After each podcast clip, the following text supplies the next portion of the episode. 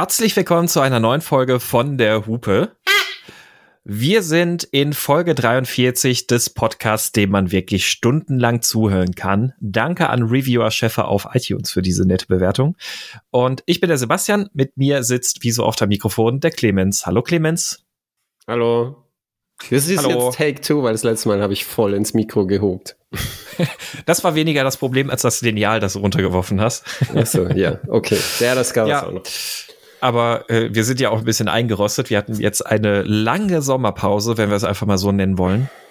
Ja, ähm, möchtest du, möchtest du, äh, möchtest du da irgendwas erzählen oder wollen wir es einfach drüber bügeln? Nein, ich kann, ich kann kurz, äh, ich kann es kurz elaborieren.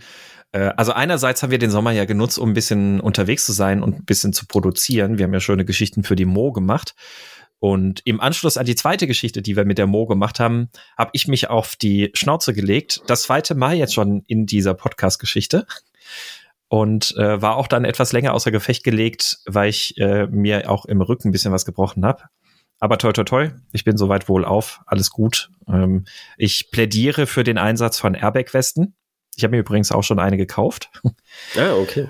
Ja. Und Musst du dann ähm, berichten. Ähm, ja, ich also vielleicht, werde. vielleicht, äh, vielleicht, das, äh, vielleicht dann, dann äh, auf dem Nürburgring hinschmeißen, wo es mehr Platz gibt und äh, dann, dann, dann berichten. Richtig, genau. Also das, das ist das Ziel. Ähm, wie heißt es? Drei Schüsse hat man frei. äh, vielleicht werde ich nach dem dritten dann doch noch mal ernsthaft äh, überdenken. Nein, aber es war ein ähm, überschaubarer Fahrfehler, kein kritisches, gefährliches, hohes Tempo oder sonst was. Also tatsächlich alles, alles eigentlich halb so wild, aber sehr blöd gefallen und damit dann äh, Rippen gebrochen, die dann auch die Wirbel Wirbelsäule zum Teil mit gebrochen haben. Und tatsächlich aus dem Grund habe ich gedacht, tja, so wie du da gefallen bist, in dem Fall tatsächlich eine Airbag-Weste Schlimmeres verhindern können. Weiß man ja im Nachhinein immer nicht. Ähm, ja, und deswegen fahre ich jetzt ab sofort zukünftig mit Airbag-Weste. Mit welcher? Äh, ich habe mir von Alpine Stars die Tech Air 5 geholt. Ah ja. Ist das ähm, eine von denen mit Abo? Nee, eben nicht. Die, die hat kein Abo, die kannst du einfach ganz normal so benutzen. Äh, man muss sie, also ein indirektes Abo, vielleicht, wenn man so sehen möchte, man sollte sie, ich glaube, alle zwei Jahre zum Service schicken. Ähm, der, Und dann machen sie die Patrone neu oder was? Ja, dann überprüfen sie generell, auf Dichtigkeit und sonst was alles Mögliche. Ähm, habe ich selbst noch nicht so genau reingeguckt, was da alles drinsteckt. Ich habe die Weste vor allem auch aus dem Grund geholt. Erstmal, weil kein monatliches Abo mit dabei ist und zweitens, weil sie einen relativ großen Abdeckungsbereich hat. Also die, die deckt den Schulterbereich tatsächlich auch ab und sie deckt die, ähm, ja, die Rippen ab und andere Westen, die man so als Clip-in-Westen anziehen kann, die man also unter jede andere Jacke mit anziehen kann. Das war mein zweites Kaufkriterium. Ich wollte nichts, was drüber geht, sondern was ich unter meine Jacken anziehen kann. Ähm, zweites Argument dann eben, warum ich mich für die Tiger 5 entschieden hatte, die Dainese-Westen und sonst was alles, die sind zum Beispiel ähm, die, die blasen nicht im Schulterbereich oder ähnliches auf. Und nachdem ich mir ja auch schon einmal ein Schlüsselbein gebrochen habe, äh, habe ich gedacht, dann doch besser so weit wie möglich abdecken. Und es gibt für die Tech R5 auch sehr, sehr cool, nämlich auch ähm, über die App zwei unterschiedliche Algorithmen. Während andere Westen entweder nur für den Racing-Einsatz oder nur für die Straße gedacht sind, kann man bei Alpine Stars nämlich tatsächlich über die App auch umschalten, ob man gerade im Rennstreckenbetrieb oder auf der Landstraße unterwegs ist. Und was macht es dann anders? Die äh, Erkennung wohl in gewissen Feinheiten ist wohl noch mal eine andere. Wie gesagt, ich will mich da jetzt noch nicht so weit aus dem Fenster legen. Ähm, ich wollte da mal ein bisschen mehr nachhorchen, aber das ist tatsächlich bei allen äh, Herstellern so, dass sie sagen, entweder ist die Weste für die Straße oder sie ist für die Rennstrecke, weil anscheinend die Algorithmen tatsächlich ein bisschen anders reagieren müssen. Ja. Ich vermute mal, dass sie auf der Rennstrecke vielleicht ein bisschen ähm, sensibler reagieren.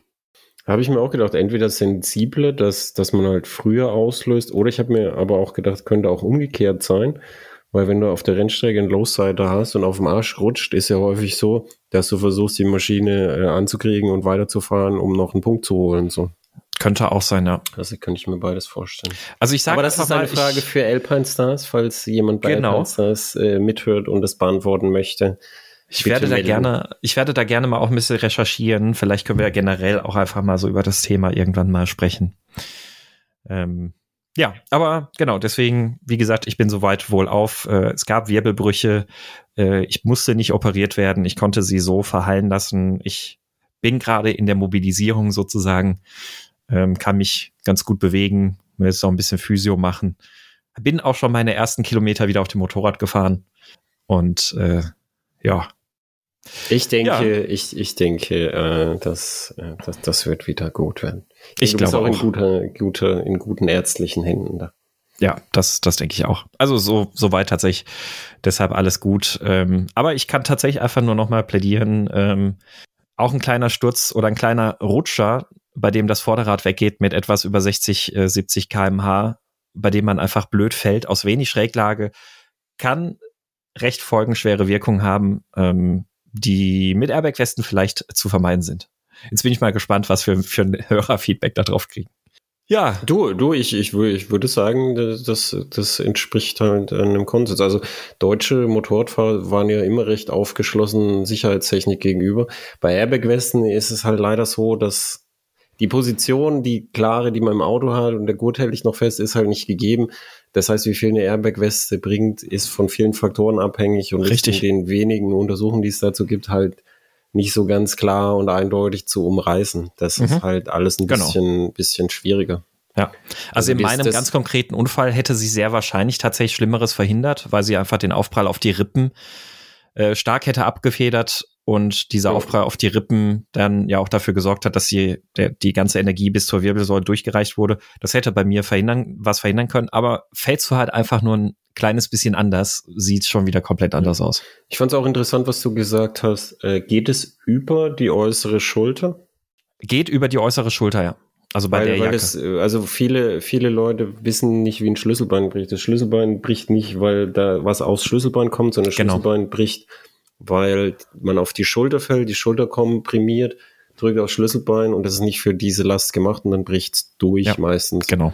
Und da, deshalb hat's mich interessiert, wenn, wenn man da halt die Belastungsspitze abfedert, dann könnte man da tatsächlich natürlich äh, eine geringere Anzahl von Brüchen haben. Ja. Ich habe äh, ich hab noch einen, einen, weil wir jetzt gerade von Sicherheitsthemen äh, sprechen. Ich habe ähm, einen der ist in Deutschland nicht so beliebt, der Tipp, der ist aber sehr, sehr wirksam. Ist im ganzen Sportbereich auch sehr gut erforscht. Was wirklich gut hilft gegen Verletzungen auf der Rennstrecke, deshalb äh, sind Rennfahrer auch immer sehr trainiert, ist Kraftsport.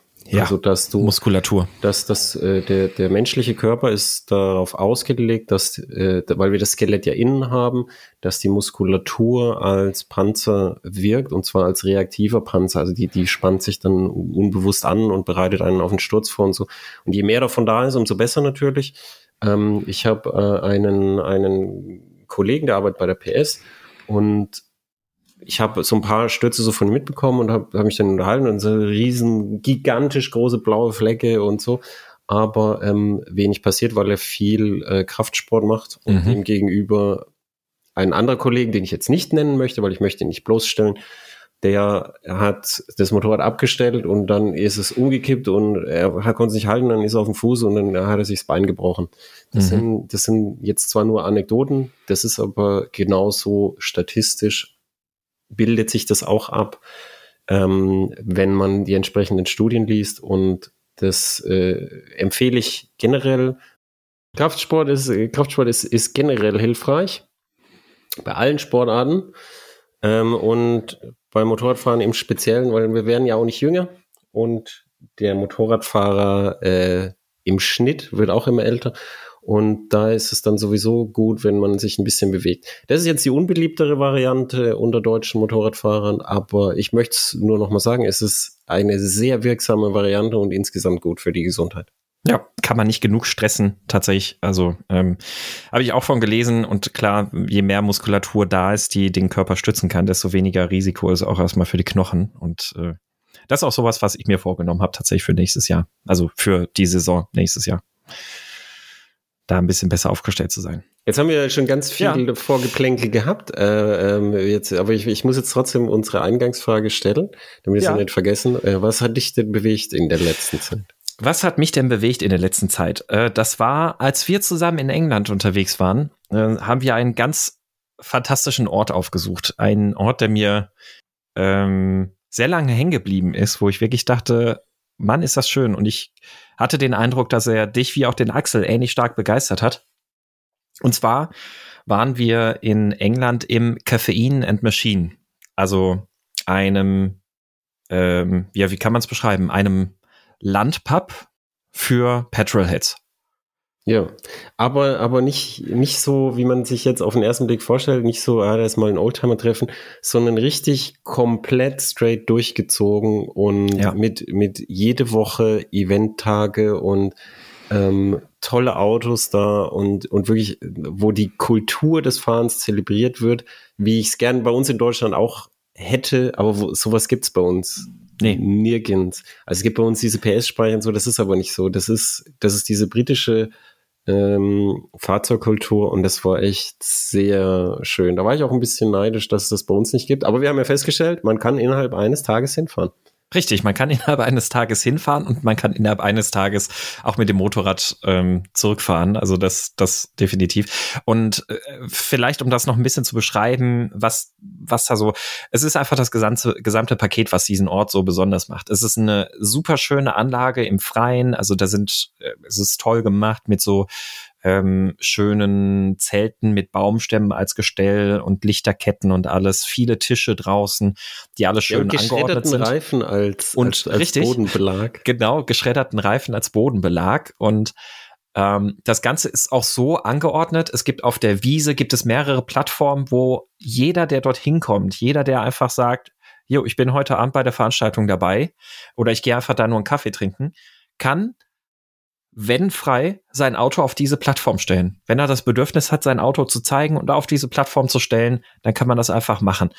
Und dann ist alles so eingeordnet oder angerichtet, dass alle den Blick drauf haben auf die Fahrzeuge, die da auf den Hof fahren, die dort reinkommen und, und äh, die, die man dann feiert und sich anguckt. Ähm, also die ganze Atmosphäre wirklich von dem Ort ist super toll. Und was macht das so anders als Orte in Deutschland? Erstens, in Deutschland haben wir, wie du es gerade gesagt hast, entweder sowas, was schnell so ein bisschen sehr snobistisch ist, also so hm, etepetete-mäßig und äh, teure, fein exklusive Autos, äh, wo es aber einfach nur darum geht zu zeigen, man hat ein teures, feines, exklusives Auto im, in der Garage oder so. Oder auf der anderen Seite haben wir in Deutschland dann eher das, was man schnell so als Kategorie prolliges Tuning einordnen kann, wo auch ja, genau, junge Leute auf dem Bräuninger Parkplatz. Äh, mit, genau, mit genau. genau, und das, da gibt es irgendwie kein so richtiges Zwischendrin und die UK ja, die, die, beiden, die beiden treffen sich auch nicht. Genau, die, die beiden treffen sich auch nicht, richtig. Und genau das passiert dort aber. Ja, und da ist nämlich halt auch einfach die, die Autokultur in UK ist halt einfach eine ganz andere. Also da ist das viel, viel offener und breiter, wirklich so, was das angeht. Und das zeigt sich in einem Caffeine and Machine. Da fährt ein als wir da saßen, ist ein Ferrari F40 da reingerollt. So, ich, ich habe noch nie in meinem Leben einen Ferrari F40 in Bewegung gesehen. Ich habe den schon oft auf irgendwelchen Ausstellungen oder sonst was gesehen, aber ich habe den noch nie in Bewegung gesehen. Der ist da einfach an so einem Casual-Abend ist, der hat einfach reingerollt. Und dann hinten dran kommt dann einer mit seinem ähm, Rover, keine Ahnung, was es war, Rover 70, irgendeine Limousine, ähm, der sich total darüber freut, dass er da drin einen BMW-Motor hat. Und das, das Auto halt einfach feiert. Und all die Autos stehen dann einfach da nebeneinander. Und es gibt kein, kein Klassendenken, kein, na, das Auto ist aber schöner als das andere, deswegen stellen wir jetzt das Auto hier vorne hin, wo es alle sehen und das andere Auto hinten auf dem Parkplatz, sondern wenn da vorne frei ist, dann steht da halt einfach der, keine Ahnung, der Fiat Punto neben dem XJ220 Jaguar. Ja, und, und es, war, es sind auch so Sachen, die, die, die nicht groß und, und protzig, aber trotzdem selten waren. Da war zum Beispiel, ähm, den hat der Axel gleich gesehen von oben aus dem Zimmer, weil wir hatten ein Zimmer, wo wir auf dem Parkplatz gucken konnten. Das war ganz ja. cool.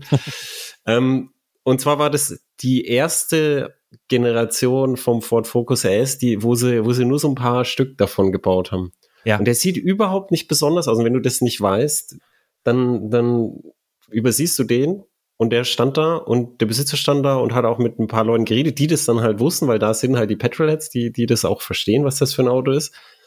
Und das ist halt cool. Also, weißt du, Sachen, die selten sind, so wie der, der Typ mit, mit seinem Rover, der sich so, so gefreut hat, dass du ihm zuhörst. ähm, der, der hat ja auch irgendwie dann, dann gesagt, das ist so einer der letzten mit diesem Motor und so und das, weißt du, so, so kleine Besonderheiten, die für niemanden interessant sind, außerhalb der Szene, aber in der Szene halt dann, ah ja, interessant. Ja, und gleichermaßen aufgeschlossen auch für, für Motorräder. Und ich glaube, dass das Motto, also von dem, was wir jetzt gerade so erzählen, ich glaube, wenn man dann das Motto dieses Ortes da drunter schreibt, dann kann man vielleicht ein bisschen nachvollziehen. Es ist nicht nur ein Motto, sondern dieser Ort ist so, nämlich Joy of Machine. Ich habe mir das T-Shirt von Ihnen gekauft, Cult of Machine. Äh, Cult of Machine, Entschuldigung, weil, genau, Cult of Machine, ja. Weil ich, weil ich finde, genau, genau das, das ist es. Und eben so komplett klassenübergreifend. Also ja. wie gesagt, bei uns, die Polo-Jungs vom Parkplatz, die wollen nicht auf das Oldtimer-Treffen. Die Oldtimer-Leute, die werden wollen nicht, dass die Polo-Jungs kommen. Und dann die, die, die, die teuren Supercar-Leute treffen sich an den Rennstängen. Also das ist, das ist bei uns jeder halt so seinen Schrebergarten. Und dort kommen alle zusammen und mhm. inklusive auch die, die Motorradfahrer, weil Motorradfahrer haben ja meistens auch was übrig für geile Karren. Mhm. Und das funktioniert dann einfach. Das ist ja. einfach schön. Und das, da war ich wirklich neidisch darauf, dass Deutschland als Autonation das, das leider so nicht hat. Das liegt aber an, an der Kultur dort. Ja, und was man dann auch noch sagen muss, in Deutschland, wenn es so ein Autotreff gäbe, dann ich sehe es jeden Tag am Nürburgring. Ähm, oben das Boulevard am Nürburgring und auch an der ED-Tankstelle. Das ist so genau so einem Prollo-Treff inzwischen verkommen. Und zwar, das, das ging los in Covid-Zeiten, als man nicht mehr auf die Parkplätze am, am Nürburgring durfte, sich nicht mehr treffen durfte und sowas alles. Also haben sich die Treffen auf etwas außerhalb der Rennstrecke verlagert, nämlich an das Boulevard, wo das Nürburgring-Zeichen ist und die ED-Tankstelle an der Dettinger Höhe. Und inzwischen ist das einfach so eine Prollo-Meile. Da stehen tausende Leute an, an einem gut besuchten Tag und warten darauf, dass irgendwelche Autos vorbeifahren, Burnouts machen, driften von der Tankstelle runterfahren und keine Ahnung, was nicht alles für einen Schrott machen. Und das hast du am Koffein und Maschinen nicht. Und das finde ich nämlich auch so gut, weil die auch ganz klar sagen, hey, das hier ist unser Kulttempel, das ist unser Palast, wo wir uns alle austoben können oder wo wir uns wohlfühlen können, wo wir Spaß haben können, wo wir die Maschinen feiern können. Aber oberstes Motto, don't be a dick. Das hängt auch ja. überall und damit ist ganz klar gemeint, macht keinen Scheiß hier auf den Straßen, weil wir können diesen Ort nicht feiern und so halten, wenn wir hier Scheiße machen auf den Straßen. Ja. Ich fand es auch, es ist ein sehr gutes Beispiel von Community Management. Ja. Das, das, was viele Leute nämlich nicht wissen, wie mächtig es ist, wenn du die Tugenden und die Werte mhm. von einer Gemeinschaft, wenn du die setzt und sagst, das sind unsere Werte, erstens, und zweitens, dann auch dahinterher bist du das ja eingegangen. Das ist, das, das merke ich selber auch an den Communities, auch Online-Communities, wo ich da mitwirke. Das ist sehr, sehr mächtig und das wird von den meisten Leuten unterschätzt. Ja. Also ja, das war sehr, sehr besonders, diesen Ort zu besuchen. Und ich habe da wirklich auch Tage danach auch noch äh, der Susa die ganze Zeit in den Ohren gelegen und geschwärmt, wie toll das da war. Ähm, es ist wirklich lässt sich schwer beschreiben, es lässt sich schwer greifen. Ich habe ein paar YouTube-Videos dazu angeschaut, kann ich euch auch empfehlen, das zu machen. Aber die kriegen die Atmosphäre nicht so rübergebracht, wie es ist, wenn man dort ist. Das Miguel, es war ganz anders dort. Ja. Ich habe die YouTube-Videos auch gesehen und da waren halt, also ja, Engländer und Schotten und teilweise auch Deutsche da. Aber das es ist schwierig, die, mhm. die Stimmung einzufangen. Mhm. Nämlich, äh, also ich kann mich an eine Folge, diese alte, alte Folge Top Gear erinnern. Da sind sie irgendwie auf, auf so einer äh, Rallye auf Mallorca und dann sind sie da an der Rennstrecke und, und können dann über alte Alphas da rumnörden und entspannen sich plötzlich voll, weil sie merken, mhm. oh, das sind, sind, das sind meine Menschen. Und mhm. die, diesen Umstand kann die Kamera nicht einfangen. Nee. Also wenn, wenn man selber so nerd ist und denkt, hm, ja, und, und dann erzählt man von irgendwie der Ventilkopf und alle denken, Alter, ey, halt die Fresse. und wenn man dort ist, ist, ah, erzähl mir mehr. Oh, das ist aber interessant. Ja, ich habe hier auch einen interessanten Ventilkopf, äh, über den ich berichten möchte. Ja. Ja. Und dazu leckeres Essen, leckeres Bier, also ja, ähm, ganz toller Ort. Tut euch das wirklich mal an. Und also, man muss es sagen, es lohnt sich auch dafür, nach England zu fahren. Ja. Das ja, muss man echt festhalten. Ja. Das, das, warum viele aus dem Ausland zum Nürburgring pilgern, ist das, wo ich sagen würde, dafür lohnt es sich auch nach England zu pilgern, um sich das anzugucken. Das ist, ja. Ja, unbedingt. Also du triffst die ganzen Autos, du triffst auch die, die ganzen interessanten Leute, die, die das sind und es würde ich genauso unterschreiben. Ja, lohnt ja. sich auf jeden Fall. Ja, aber was hat dich denn bewegt, Clemens? Äh, ich bin ein Jeep Wrangler äh, Plug-in-Hybrid gefahren, weil den neuen Wrangler gibt's in Deutschland nur noch mit der langen Kabine, also mit vier Türen und mit dem Plug-in-Hybrid-Antrieb. Und zwar wahrscheinlich äh, benutzt Jeep das halt, um ihren Flottenverbrauch auf dem Papier zu drücken. Mhm. Ähm, der, der Plug-in-Hybrid-Antrieb ist erstaunlich gut. Der funktioniert erstaunlich gut.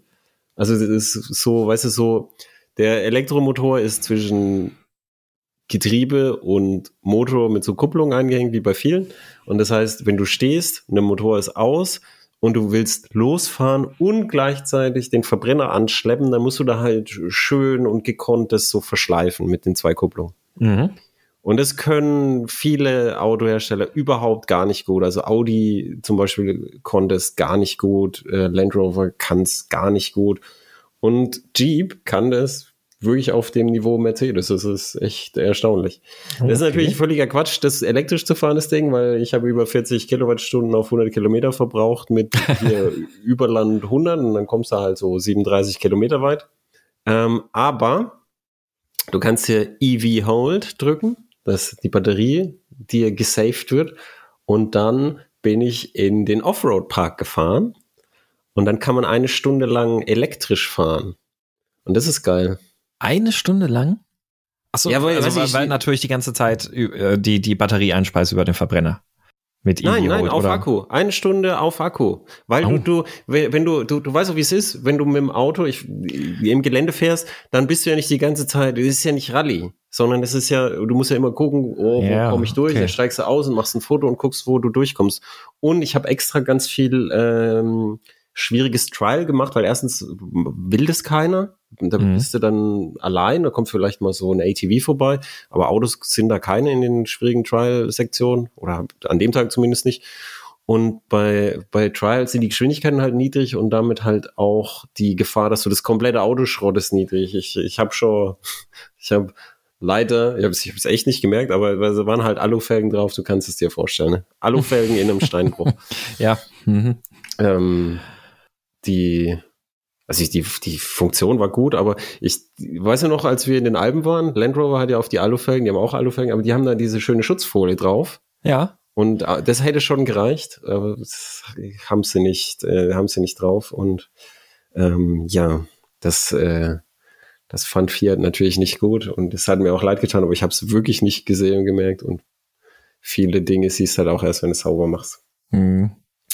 Ähm, aber das, das, das war deshalb cool, weil der Elektromotor hat einfach eine viel geringere Latenz als so ein Turbomotor. Ja. Also wenn du einen Turbodiesel hast, dann drückst du aufs Gas und bis, dann, bis du dann an den Rädern halt Drehmoment hast, dauert immer ein bisschen und dann, dann, dann gibt's halt so Techniken, wie du das machst. Aber es ist natürlich viel schöner, wenn diese Latenzen geringer sind. Und auch wenn dann der, der Benzinmotor angeht, dann überbrückt der Elektromotor natürlich äh, die, Latenz, die da über Turbolader und äh, Drosselklappen und so anfällt.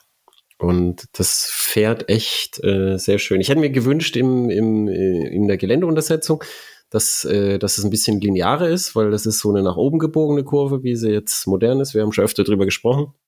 Aber mhm. es war echt, das war echt sehr lustig. Es war, echt schön und ich hätte auch nicht gedacht, dass, man, dass ich über eine Stunde da elektrisch fahren kann. Das ist aber halt, wie gesagt, weil man muss ja immer gucken, oh, wie kann ich da durch. Und der lange Wrangler, der hat ja dann auch entsprechend Radstand, da muss er halt immer gucken, dass du unten mit der Bodenfreiheit kommst. Also mhm. die kurzen Wrangler sind natürlich, die kommen natürlich äh, über so, so Bodenwellen ja. und so natürlich ja, besser. Deutlich drüber. besser. Äh, wie, wie groß ist der Akku, den er hat? Äh, 17, glaube ich. Okay. Oh ja. Aber wie gesagt, ja, es gibt, es gibt bei Jeep nur noch diesen, diesen Antrieb. Mhm. Äh, das heißt, es ist, wenn man jetzt neu kaufen will, das ist halt jetzt das, was es gibt. Und äh, dann weiß ich nicht, vielleicht wenn man wenn man Strom kostenlos kriegt. Also die Förderung für Plug-in-Hybride fällt ja jetzt weg im Januar. Mhm. Ja. Aber die Förderung ist ja nur für Privatleute interessant gewesen. Die eigentliche Förderung, weswegen es die ganzen Autos gibt, nämlich der, äh, der geldwerte Vorteil, der zu versteuernde, Genau. der bleibt auf 0,5 Prozent, also die Hälfte von einem anderen Auto. Und da kann man sich dann schon überlegen, oh, könnte ich vielleicht einen Jeep Wrangler als Firmenwagen haben? Und dann fährst du halt am Wochenende da in den Offroad-Park. Wenn auch, äh, nach meiner Empfehlung, vielleicht mit Stahlfelgen. Ja, ja. Ähm, aber das, das, was du beschreibst, auch so dies, dies lineare Verhalten und also das, das ist auch genau das, warum ich gerne unbedingt mal die äh, mit so einer elektrischen Enduro auch mal ins Gelände möchte. Weil ich glaube, dass äh, die, diese feine Dosierbarkeit, dieses Lineare in der Gasannahme, ich glaube, das ist nämlich genau das, was, was es einem dann auch sehr zugänglich und schön macht. Ja, das ist auch so. Wir haben ja auch da schon mal drüber gesprochen bei der Freeride E. Äh, also viele Testfahrer bei KDM haben gesagt, sie fahren damit fast so schnell wie mit der 500er, die viel, viel mehr Leistung hat. Und so einfach, du hast dann halt links und rechts eine Bremse wie beim Mountainbike. Kannst richtig dich fest in die Rasten stellen Mhm. und dann ohne Kupplung halt dann, dann äh, immer nur schön direkt und latenzarm halt äh, Gas geben und Gasstöße geben. Ja. Und im Trialsport würde ich sogar sagen, ist der elektrische Antrieb mittlerweile der überlegene Antrieb. Ja. Also im, im Trialsport, wer es nicht kennt, das sind sehr leichte Motorräder, die wiegen so 70 Kilo. Und da sind üblich drehmomentstarke Zweitakter. Und ähm, mittlerweile gibt es aber einige elektrische Modelle, weil du hast immer so kurze Gasstöße und musst ganz genau und exakt mit Technik arbeiten. Also ganz anders als Enduro fahren, wo die Leute sich immer so durchfräsen. Und da ist zum Beispiel Elektroantrieb die überlegene Technik. Hm. Und jetzt, jetzt ist auch so, es gibt jetzt die ersten, die, die, hast du die stark Wag gesehen, diese Enduro? Nee. Also was heißt Enduro? Die wollen eine Hard Enduro und einen Crosser bauen. Und der Crosser, das Ziel ist, dass der Crosser mitfahren kann bei den 450ern, glaube ich, und siegfähig sein kann. Oh. Und ich glaube, das Ja. ist einfach eine Frage der Zeit, bis der Elektroantrieb im Gelände, bei diesen Geländesachen, äh, der überlegene Antrieb sein wird. Und wenn, sobald das passiert, das war beim Zweitakter und Viertakter auch so, sobald es passiert, werden alle umsteigen. Hm. Weil warum, warum sollst du, weißt du, du, du wärst jetzt Rennfahrer und warum sollst du mit irgendwas antreten, wo die anderen was Besseres haben? Mhm. Natürlich Klar. Ja. gehst du dann an Starten mit dem, was, äh, was am schnellsten ist. Hm, Spannend. Aber da bist du auch schon äh, bei einer guten Überleitung eigentlich in unser, in unser Hauptthema, oder? Das stimmt. Wir wollten diesmal frühzeitig die äh, interessanten Motorräder des Jahres 2023 beleuchten, weil wir letztes Jahr waren wir sehr spät dran. Ja, das, das stimmt. Letztes Jahr waren wir, also dieses Jahr waren wir sehr spät dran. Und dieses Jahr sind wir sehr früh dran. Genau. Also wir So haben jetzt beide sagen, in diesem Jahr gemacht. Einmal zu spät, einmal zu früh. Genau. Äh, und in, im Schnitt sind wir damit äh, exakt richtig. Richtig. Warum sagen wir, wir sind zu früh? Weil wahrscheinlich ein paar Neuheiten erst noch vorgestellt werden.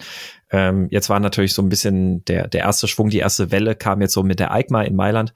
Und ähm, so ein bisschen was wird natürlich noch außerhalb der Messe vorgestellt. Aber ja, nichtsdestotrotz.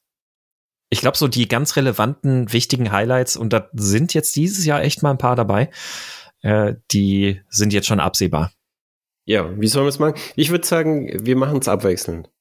Ja, also du machen- sagst ein interessantes Modell, ich sag ein interessantes Modell.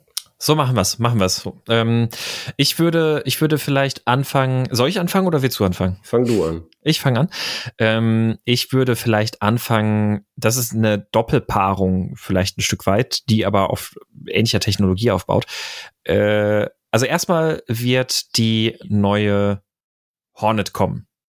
Ich würde sagen, das ist die Neuheit. Die Neuheit Ja. Das stimmt wahrscheinlich. Ja, ja, doch, das stimmt. Genau. Also, das stimmt tatsächlich. Äh, ich, ich war noch ein bisschen mit mir am struggeln. Ist das wirklich die Neuheit? Weil wir haben Bike ja auch ähm, in der Klasse ja auch andere Motorräder von 100. a- Aber ja, es ist, wird wahrscheinlich das Highlight schlechthin werden. Ne? Ja, das Ja. stimmt. Motorrad des Jahres 2023 ist jetzt entschieden, die anderen äh, Wahlen brauchen nicht mehr stattfinden. Okay, okay. Das, da lehnst du dich aber weit aus dem Fenster. Ja, ich habe ich hab das schon oft gemacht und ich habe noch nie falsch gelegen, weil ich ja mein eigener Maßstab bin. Das, das stimmt. Aber ich habe bisher auch immer bei den Geschichten, die wir zusammen gemacht haben, habe ich mir zum Beispiel auch immer ja den, äh, das Motorrad, für das ich mich vorher entschieden habe, das war dann auch immer der Testsieger. Ja, dann verstehst du ja, was ich meine. Ja, genau. Ich, ich kenne das. Genau. Ich, ich kenne das, immer recht zu haben, Clemens. Ja. Manch. ja, Nein, äh, ähm, manchmal, manchmal, manchmal hat, hat, äh, gibt es ja so unerwartete Sachen, die von der Seite rein snipern, aber oft, also oft ist es so, dass man einfach so, so das Highlight des Jahres, wo man einfach vorher schon absehen kann und das ist einfach die Hornet dieses Jahr. Ja, ich glaube auch. Also, was wir vielleicht ja mal ganz kurz umreißen können, so dass, dass die Zuhörer in ein paar Daten und Informationen dazu haben. Ähm, wird eine 57er Hornet. Es ist kein Vierzylindermotor mehr, sondern jetzt ein komplett neu entwickelter Paralleltwin, Zweizylindermotor, 92 PS, damit er A1 fähig ist, äh, A2 fähig ist. Ähm, 75 äh, Newtonmeter Drehmoment, ähm, so ein ganz klassischer Paralleltwin mit 270 Grad Hubzapfenversatz, also alles, was, was mir auch so aus der Motorrad-Mittelklasse sozusagen kennen. Ähm, aber sehr interessant, sie, sie wiegt nass, also wirklich fahrfertig, 190 Kilo gerade mal. Ähm, das ist ja schon, ist ja dann schon tatsächlich was und hat recht aktuell alles so mit Elektronik an Bord, was man so heutzutage halt eben haben möchte. Ride by Wire, das bedeutet Fahrmodi, Traktionskontrolle, WIDI-Kontrolle und alles mögliche. Ein 5 Zoll Farbdisplay mit äh, Konnektivität zum Handy und äh, rundum LED-Beleuchtung. Und äh, optional gibt's dann noch einen Quickshifter, wahrscheinlich auch mit Blipper-Funktion, weil es ja Ride by Wire, warum also nicht? Und was ich sehr interessant finde, recht schmaler 160er Hinterreifen. Ähm, und der Preis ist ein krasser Knaller, finde ich, 7.890 Euro. Genau, ich wollte gerade sagen, der, der, der Preis ist das Wichtigste. Also du hast, du hast ein, ein Naked Bike, wo komplett auf Handling ausgelegt ist, das aber auch 160er Hinterreifen, das sieht halt dann nicht so aus, genau, aber, aber Handling ist super. Mhm. Der ist für die Leistung bei den modernen Reifen mehr als ausreichend. Das freut mich auch ein bisschen, weil ich habe ich hab auch ein Motorrad mit 160er hinten und wenn, wenn alle 180er äh, verkaufen, dann gibt's halt da immer weniger Reifen. Also das heißt, wenn jetzt in der Mittelklasse wieder mehr 160er kommen, ist gut für mich, dass ich einen, einen Reifen habe. Das, das stimmt, ja.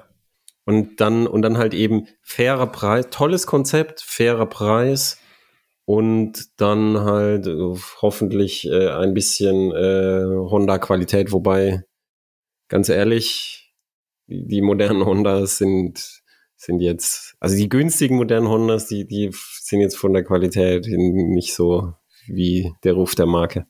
Ja, wobei über meine CB650R kann ich nichts Negatives sagen. Also die hat, äh, die hat überhaupt gar nichts gehabt, tatsächlich, auf die Laufzeit, die ich sie hatte. Waren ja auch immerhin jetzt so knapp 15.000 Kilometer.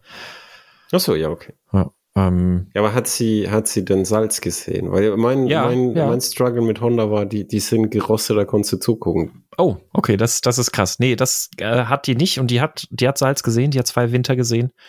Okay. Ähm, Yamaha hat da ja auch immer so Ärger momentan, dass bei denen die Schwingen immer am Rosten sind.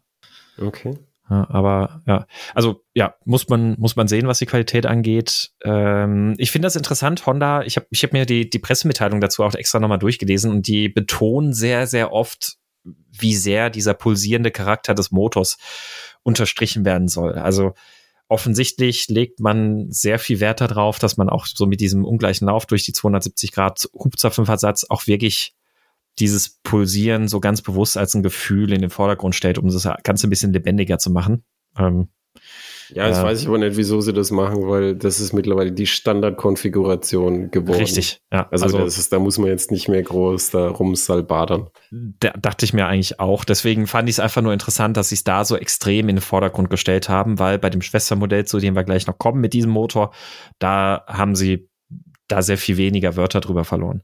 Was ich aber noch interessant finde aus technischer Sicht, ist, dass sie ähm, als Ausgleichswelle für diesen, für diese Motorkonstruktion, also keine klassische Ausgleichswelle in dem Sinne haben, sondern dass über den, ähm, dass das Antriebsrad vom Primärantrieb ähm, eine Art Ausgleichswelle angetrieben werden soll.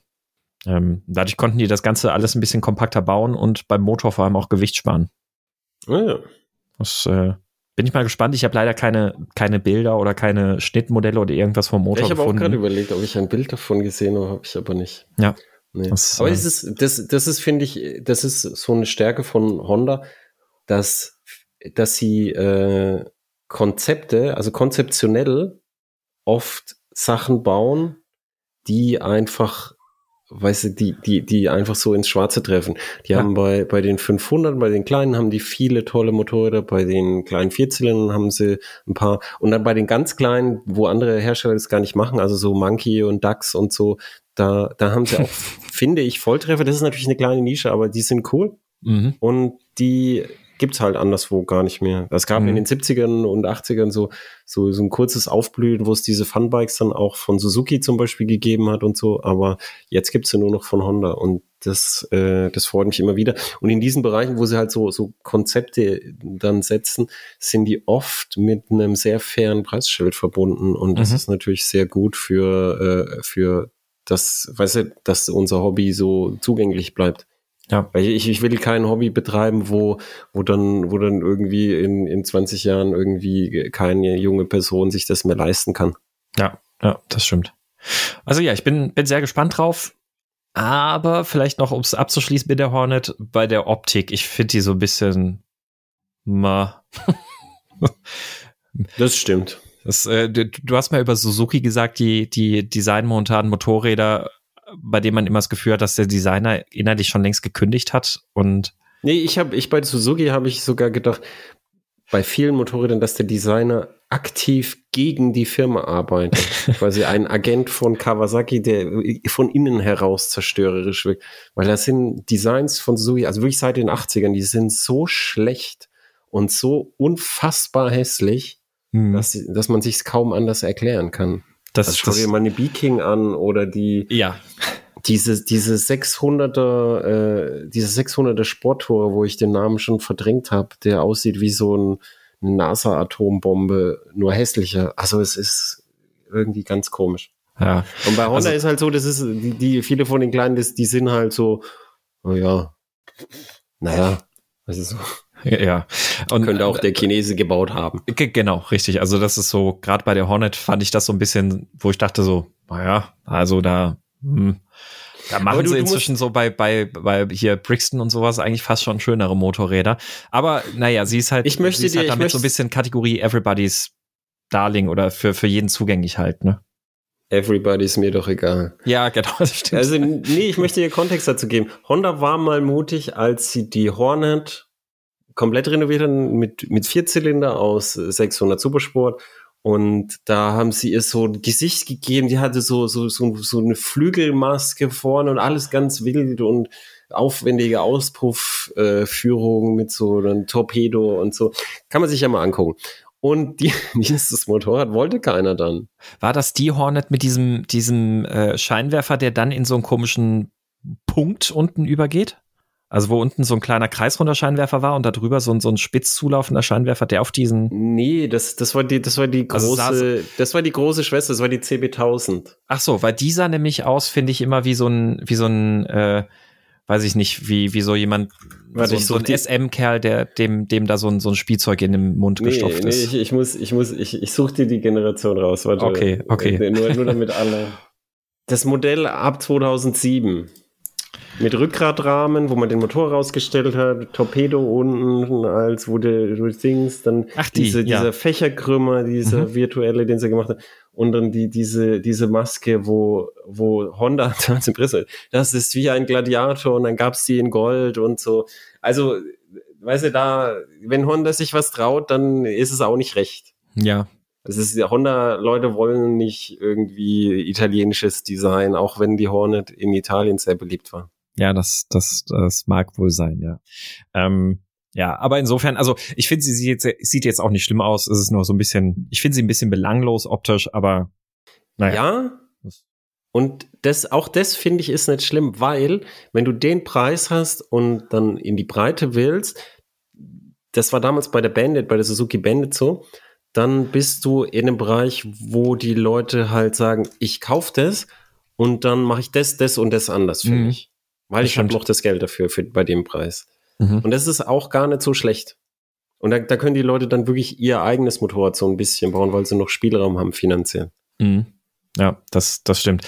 Ähm, so, sollen wir einfach auf das Western-Modell auch schnell eingehen, das mit ja, diesem bitte. Motor gebaut ist? Das ja, ist bitte. nämlich dann, äh, die Transalp ist back. Juhu! Äh, genau. Die, die XL57 Transalp. Genau, die gute alte Transe, wie sie von Mhm. Motorradfahrern mit Spitznamen ge genannt wurde, äh, ist eine kleine Reise-Enduro, die immer als extrem zuverlässig äh, galt. Jetzt die neue muss das natürlich erst zeigen. Und die deshalb einen hohen Anteil von so äh, Weltumrundungsfahrern so immer gehabt hat. Und äh, das ist tatsächlich ein, ich weiß nicht, wie, wie, wie, nennt, wie nennt man dieses Motorrad? Es ist nicht interessant. Also es ist, es ist interessant zum drüber sprechen, es nicht drüber sprechen, aber es ist, es geht so in die Richtung wie, wie deine Deauville. Ja, Weißt du, genau. das, das ja. ist halt so, wenn es einem ums Fahren geht und Weitfahren und so, und du einfach dein, dein, deine oberste Priorität ist, es darf nicht nerven. Ja, Dann Genau. ist halt die, die gute alte Transe, die ist dein Kumpel. Und wenn du dreimal um die Welt fährst, die bleibt dein Kumpel. Hm. Und damit äh, hoffe ich, und andere hoffen es wahrscheinlich auch, dass auch die neue an den Start geht und dann halt vielleicht ein, äh, ein bisschen spritziger als die alte. Ja, das, äh, da, da bin ich auch gespannt. Und die äh, Transe, die hat mich ja zur Deauville gebracht, weil die Transe hat mir ja ein äh, Freund vorgeschlagen, so als Wintermoped. Und dann hast du gesagt, ja, aber dann macht das doch ganze, das Ganze noch mit äh, Kadern und dann hast du die Deauville. Und dann habe ich die Deauville geholt als Wintermotorrad. Und ähm, ja, also bei der, bei der Transe, ich bin, ich bin gespannt. Die hat zumindest mal potenziell so ein paar ganz coole Sachen eigentlich auch dafür an Bord, was es dafür so bräuchte. So 21 Zoll Vorderrad, abschaltbares ABS, Traktionskontrolle, ähm, mit 208 Kilo auch noch im Rahmen für so ein, für so ein Motorrad. Ähm, 16,9 Liter Tank, also da geht auch ein bisschen was rein, schön Reichweite. Nur, naja, das, das Enduro-Thema so ganz ernst nimmt sie das jetzt eigentlich nicht. Also 200 Millimeter du Federweg die- vorne ist jetzt ja nicht so Hast du die alte mal gesehen? Die, Ja. die nimmt das auch nicht an. Ja. Das, ist, das, du- das ist so ein bisschen wie der neue Defender. Das ist so Straßenfahrwerk mit, mit hoher Schlechtwegeignung. Mhm, Weil die wird das, ja bepackt. Ja. Die, da, da kommt ja, da kommt ja Zeug drauf, dass das Hinterrad verschwindet. Und dann, dann hat sich's auch gegessen. Wenn die, wenn die 50 Kilo leichter wäre, dann würden die Leute 50 Kilo mehr mitnehmen. Mhm. Also das, das ist, das ist bei dem Motorrad nicht so wichtig, würde ich sagen. Ja. Das ist, sondern das Wichtigere ist, dass, dass, wenn, wenn die, wenn die umfällt und es tritt ein Elefant drauf, dass du dann weiterfahren kannst. Das ist wichtiger. Ja, das, das stimmt, ja. Und äh, naja, also ich ähm, bin mal gespannt. Ich, ich, ich hätte vielleicht eine Idee, wo dieses Motorrad nächstes Jahr bei uns was äh, bei, bei einer Sache, die wir machen, Verwendung finden könnte. Bitte nicht. also ich meine, du, du bist, du bist frei äh, auszuwählen, äh, was du möchtest, aber ähm, ich möchte, ich möchte nicht so viel. Ich bin, also ich, Nein, ich, ich- habe in meinem Leben alle Transalp-Kilometer äh, gefahren, die ich fahren möchte. Das ist okay. aber äh, es ist, es ist wie, was weiß ich. Ich habe gehört, die Mongolen machen zum Beispiel ein Bier aus Stutenmilch. Und in etwa so sehe ich die Transalp. Das ist, ist okay, das sollen die Leute machen. Also in der Mongolei fahren bestimmt auch viele Transalps rum. Also von, von Westerners jetzt, die, die Mongolen selber, die fahren leichtere Sachen. Ähm, aber es, ich brauche es jetzt nicht. Ja. Gut, und damit dann aber zu einem deiner Highlights. Was, was brauchst du denn? Was, worauf freust du dich denn? Äh, ich ich habe, ich möchte zusammenfassen mehrere elektrische Leichtkrafträder. Also Kawasaki hat so ein, so, also A1-Klasse, das was äh, jetzt hauptsächlich mit 125 Kubikmotoren bedient wird. Und da hat Kawasaki so ein, sowas vorgestellt. Und was total cool ist, ist äh, die Aprilia Electrica. Die, die ist so ein bisschen, die ist nämlich so ein bisschen Duke-mäßig, so wie die, äh, wie die Duke 3. Mhm. Ähm, das heißt, das ist so, so, so ein bisschen Supermoto-mäßig. genau, ne? Ja. Aber die, aber von, von, vom Supermoto-Konzept ein bisschen Richtung Naked Bike äh, abgeknickt. Und so war die Duke 3 und so ähm, sieht dieses Motorrad auch aus. Und das stelle ich mir geil vor. Ja. Und das, da glaube ich, da kommen so ein paar interessante, weil im Bereich so Leichtkrafträder, da ist man dann auch, weißt du, so, so, so zum Spaß rumbrezeln, aber auch ganz viel pendeln in der Stadt und Einsteiger. Und da kommt es jetzt halt nur noch drauf an, zu welchem Preis können die es äh, halt realisieren, weil Lithium ist arschteuer geworden. Mhm. Ja, und vor allem in der Klasse ähm, sprichst du ja grundsätzlich auch wahrscheinlich eher ein jüngeres Publikum an. Ähm, wenn das für die dann nicht bezahlbar ist, dann hm. Ja, genau. Ähm, bei diesen Elektrosachen, ähm, da gibt's ja von Honda auch diesen EM1E, so ein, so ein kleiner Elektroroller auch. Äh, ja, aber ist das, ist das auch Leichtkraft? Das ist doch Kleinkraftrad, oder? Ah, das stimmt. Der, der ist Kategorie Kleinkraftrad, ja, das stimmt. Äh, was ich aber nur fragen wollte, weißt du da was wegen der Wechselakkus? Weil der hat ja einen Wechselakku und da gibt es, ähm, gab es ja vor zwei Jahren oder sowas, dieses Konsortium aus Honda, Kawasaki und keine Ahnung, wer nicht da alles mit dabei ist. Die so also ein Wechselakkusystem machen wollen. Seit ne? Ewigkeiten an einem Wechselakkusystem äh, rum, das auch so ähnlich ist wie wie das von diesem, äh, von diesem äh, Rollerhersteller aus Taiwan, dessen Name mir jetzt entfallen ist. Das sind einfach so, so, so, so, so Plomben, so, so wie, wie in einem Geldtransporter, so Geldbomben mit einem Griff oben dran und unten die Kontakte und dann kann man je nach Fahrzeug, tut man halt dann zwei bis sechs rein. Also Honda hat so ein Side-by-Side -Side gezeigt, wo unten dann vier drin sind und dann in einem Motorrad halt zwei und in einem Roller vielleicht einer.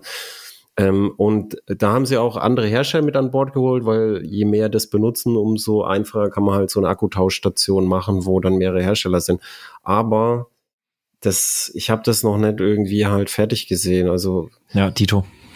Es ist, es ist halt, es ist halt sehr einfach, einen Wechselakku zu bauen, nur für ein Fahrzeug. Dann bist du nämlich völlig frei mit dem Bauraum. Ja. Und wenn du halt wenn du so ein Wechselakkusystem hast, die, die Leute denken immer, das wäre so ein No-Brain, aber ist es eigentlich nicht, weil du brauchst einen Rahmen, wo du es trägst und die Energiedichte, die sowieso schon dein Problem ist, bei jedem Elektrofahrzeug, die wird so scheiße dadurch mit dem Wechselakku, weil du noch einen Rahmen, dann das Ding, dass du es rausziehen kannst, muss ja noch mhm. mal einen Hilfsrahmen und Sicherheit, das, Kontakte und so, alles möglich haben, dann wird's noch mal sackschwerer und für, für halt den Effekt, dass du halt da so ein bisschen tauschen kannst, was eigentlich in Europa nicht so die Rolle spielt. Ja, also bisher gibt es diese Tauschstationen, gibt's, die sind eigentlich nur in Asien und da ist, ist es halt so, dass, dass sie sich jetzt dann auf was, auf irgendwas halt einigen wollen. Mhm. Aber ich habe ich hab da nichts gesehen und ich, ich finde das auch für Europa jetzt nicht so interessant. Ja.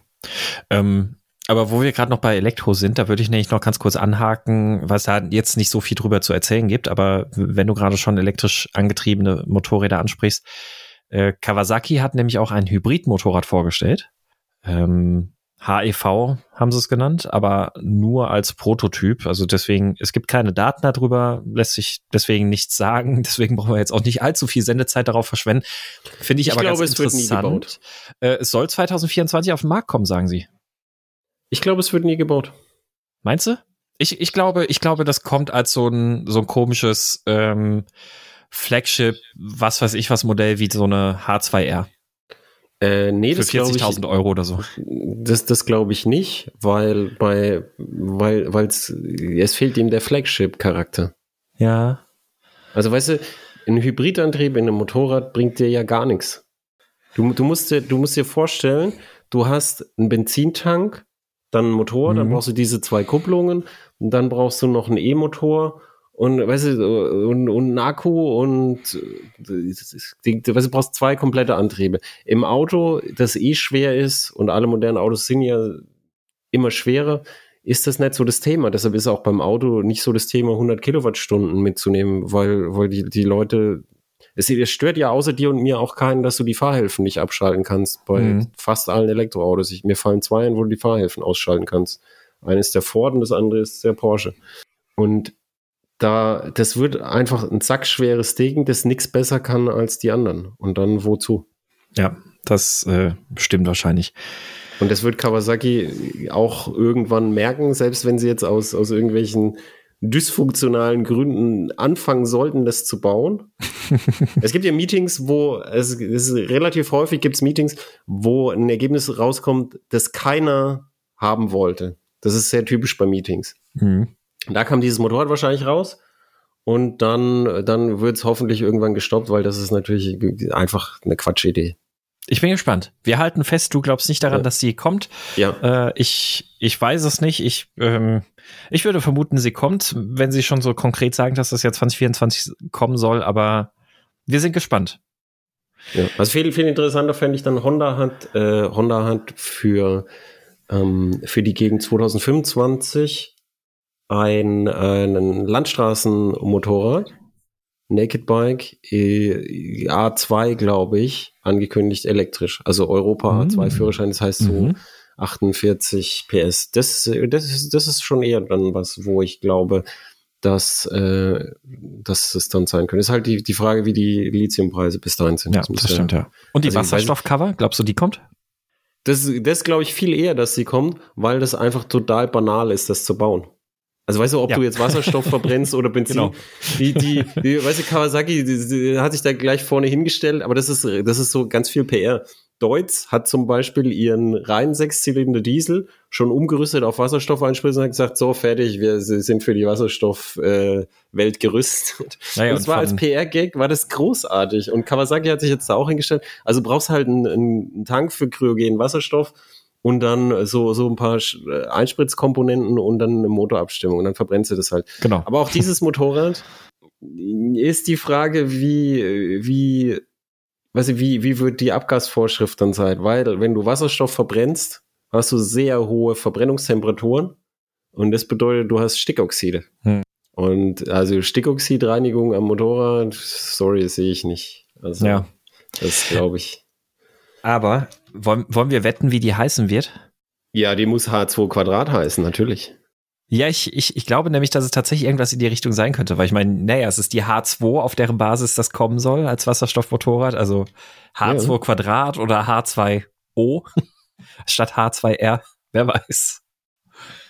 Ja, also ich glaube schon irgend so ein, irgend so ein Name. Die, die, also die, die PR-Leute sind, können Liegt da auch nicht, nicht, nicht widerstehen, wenn sowas äh, Ich kommt. glaube auch, ja. Und so eine Chance kriegst du nur einmal.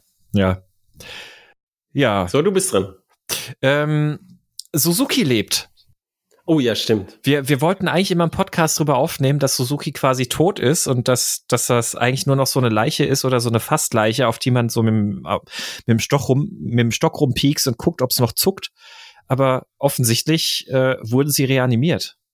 Ja, ich, ich, bin, ich bin auch total äh, begeistert, dass, dass da äh, noch mal was kommt von Suzuki, weil es sind gute Motorräder, die tatsächlich einen Markt haben. Also weißt du, es Ja. ist oft, oft halt auch gewesen, dass Suzuki, wenn die dann noch mal gezuckt haben, dass sie dann irgendwas irgendwie auf den Markt bringen. Jetzt auch wieder Hayabusa Neuauflage, das Motorrad Ja. braucht keine Sau. Und jetzt kommt, äh, über welche wolltest du denn sprechen? Über die V-Strom. Ah, die V-Strom eigentlich, äh, äh, die, die GSX 8S. Ja, Da, das, das ist ja das interessantere Highlight von den beiden, finde ich. Also, ja, das stimmt. Oh, es ist ähnlich wie bei Honda. Ähm, es ist auch wieder ein neu entwickelter Motor und um den herum haben sie im Grunde genommen gleich zwei Motorräder gebaut. Da ist einmal Ich sie haben die einfach abgeguckt bei Honda. ja, wer weiß. äh, Kostensparen im oder die waren im gleichen im, im gleichen Fernunikurs oder sowas. Kostensparen im zwei in der Zweiradentwicklung oder so. Ich Oder eine nicht. Kooperation. Oh, ne, wer weiß. Ja, also ähm, wo Honda den 755 Kubik Parallel-Twin gebaut hat, hat ähm, jetzt Suzuki einen 776 Kubik Parallel-Twin gebaut. Ähm, auch klassisches Rezept, 270 Grad Hubzapfenversatz. Hier in diesem Fall hier 83 PS, also ein bisschen weniger als bei Honda. Dafür aber 78 Newtonmeter Drehmoment, also etwas mehr. Ähm, ja, sonst das, das Typische bei dem Motor mit zwei Ausgleichswellen, also eher ein solcher Parallel-Twin nach klassischer Bauart, nicht ganz so fancy wie bei Honda mit ähm, Ausgleichswelle über den Primärantrieb und sowas gelöst. Ähm, aber ich finde tatsächlich, sie sieht auch ganz cool aus, die GSX 8S. Und was wollen sie dafür? Ähm, das ist noch nicht bekannt. Das so. ist, ist noch nicht geäußert. Man kann davon ausgehen, also irgendwo, was ich so gesehen habe, wird gemunkelt, dass sie was teurer sein wird als die Honda. Teurer Ähm, als die Honda. Ja, und wahrscheinlich dann eher so im Bereich um die 9000 Euro liegen wird, statt 8000 bei der Honda oder knapp unter der 8, äh, unter 8000 bei der Honda. Ähm, also von daher mal gucken, aber dafür hat sie halt auch serienmäßig schon den Quickshifter mit an Bord mit Blipper-Funktion, weil auch eben Ride-by-Wire, Fahrmodi, alles Gedöns, LED-Scheinwerfer komplett rundum. Also etwas weniger, weniger Leistung, etwas mehr Ausstattung dafür. Ähm, wobei, kommt drauf an, worauf man guckt, auch ein 5 Zoll Farbdisplay, dafür aber keine Konnektivitätsfeatures.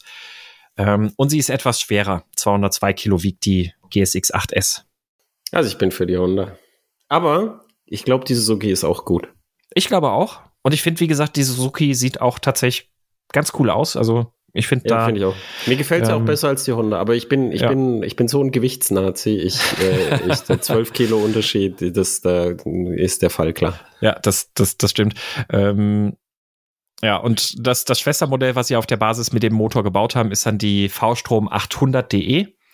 Das heißt, das ist dann einfach eine neue V-Strom mit diesem äh, Zweizylinder-Motor.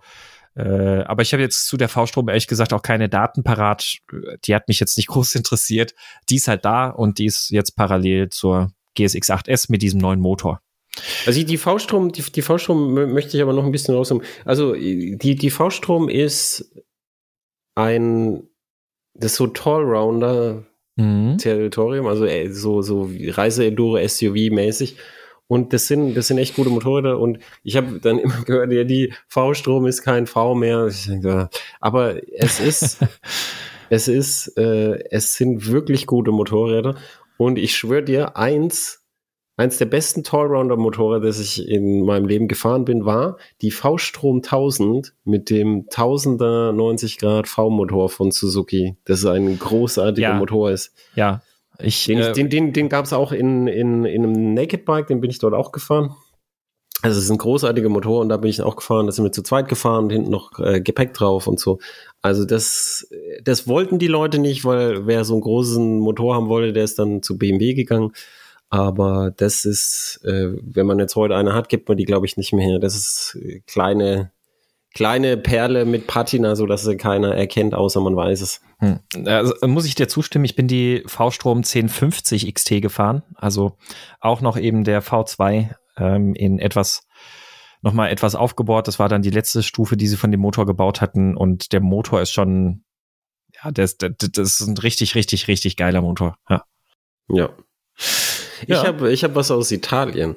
Oh, oh, jetzt bin ich gespannt. Ich, ich habe eine Vermutung, was es sein könnte. Okay, was vermutest du? Der, Ge der Gewichtsnazi, wobei du interessierst dich nicht für, für, für ausgefallene Sondermodelle, die eh unbezahlbar teuer sind, oder? Ich habe keine Ahnung. Jetzt du- sag einfach, was du gedacht hast. Aprilia RS 660 Extrema.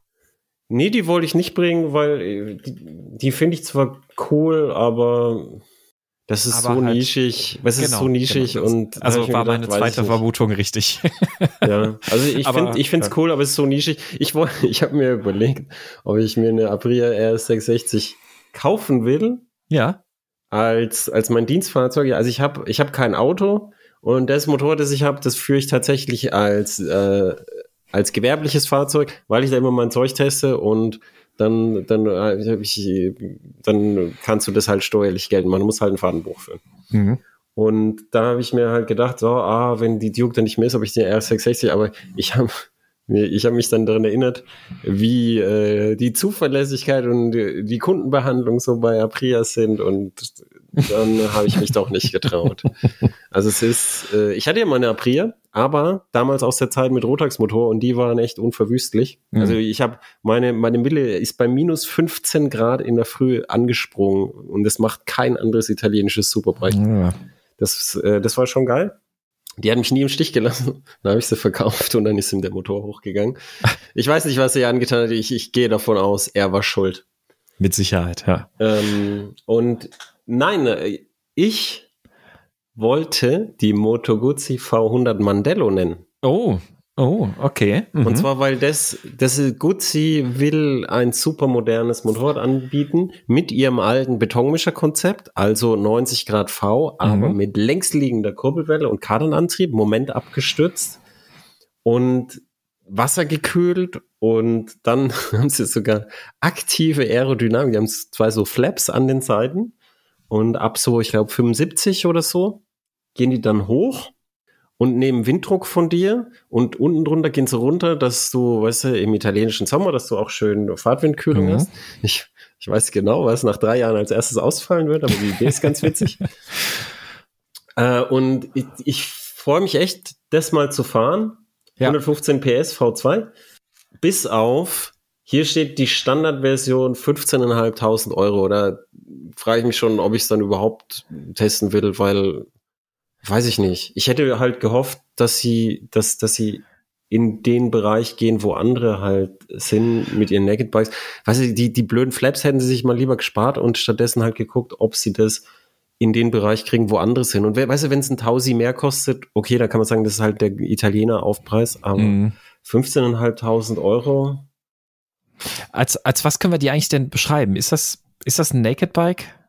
Weil die, sie nee, wirkt so ist, hoch, aber irgendwie nee, sie, sie ist, sie, sie ist nicht, weil sie ist ja nicht naked. Die ja, ist, das, das stimmt. So, ja. ist so halb verkleidet. Ja. Also man, man, man, die Engländer würden sie tatsächlich zu den Sporttouren sortieren, Sports Touring. Hätte ich auch am aber die Engländer, gesagt, ja. Die Engländer sortieren halt alles, was halt eine Halbverkleidung hat, zu den, ist halt Sports Touring. Also wenn du mhm. Naked mit Halbverkleidung hast. Ich, ich würde einfach sagen, was es ist. Es ist ein Naked mit, äh, mit Halbverkleidung. Mhm. Und auch von der Geometrie und alles. Also es sind schon ein paar Leute gefahren. Es war Präsentation. typisch Guzzi. Es war erst Präsentation, bevor sie überhaupt einen Preis genannt haben und die waren auch noch nicht fertig bei der Präsentation, damit Guzzi immer sagen kann, alles, was ihr an Kritik habt, könnt ihr euch in die Haare schmieren. Weil es war ja noch nicht fertig. Mhm. Und ich bin sehr gespannt drauf. Ist es nur schade, dass es so teuer geworden ist. Ja, das stimmt. Also ich finde, ich finde die auch sehr cool und ähm, ja, ich, ich hatte die Fotos von der Präsentation und sowas gesehen und die Eindrücke auch, die die Kollegen da so geschildert haben, soll ja auch toll fahren. Ähm, Finde ich sehr, sehr cool. Ich, aber äh, du sagst gerade, du weißt noch nicht, ob du die überhaupt testen möchtest bei dem Preis. Ich sage, ich weiß, wo wir nächstes Jahr mit der hinfahren. Vielleicht. Ja, du, du, ja, kannst ja aussuchen, was du möchtest. Nee, du. Nein, ich fahre mit der nirgends hin. Ach. Zu teuer. Verdammt. Na gut, bin, aber ich ja. Bin doch der, ich bin doch der Anwalt äh, der, der Armen. Ach so. Und als Anwalt der Armen kann ich nicht 15.500, weil sie Naked Bank mit ja, 15.500 ja, Euro, was ist das denn? Als Porsche-Fahrer habe ich ja eh den Bezug zu Geld verloren. Das stimmt. ja. Ähm, ja, finde ich gut. Schöne Wahl. Ähm, meine Wahl ist einfach eine persönliche, emotionale Liebe. äh, ich ich freue mich total über das neue Street Triple Line-Up. Oh ja. Das äh, da für nächstes Jahr kommen wird. Es hat sich ein bisschen was getan. Es gab ja bisher die Street Triple S als Basis. Die hatte den 660er Dreizylinder, der auch in der Trident verbaut ist. Ähm, die fällt jetzt weg. Jetzt ist die R einfach die neue Basisvariante mit 120 PS. Dann kommt das RS als Topmodell mit 130 PS. Hat also 7 PS mehr bekommen als jetzt im Vorgängermodell. Und ähm, ja, und dann gibt's jetzt noch so ein Moto 2 Sondermodell, limitiert auf 765 Stück. Ähm, weiß ich nicht, so Sondermodelle. Ich finde, da wird immer viel zu sehr drüber geredet. Äh, aber die RS, Street Triple RS mit Öl ins Fahrwerk ähm, hinten, ähm, Showa-Gabel, alles komplett einstellbar. Quickshifter mit Blipper ist Serie. 80 also unser Plan ist ja Schön. Street, Street Triple, mhm. MV Agusta Brutale 800 mhm.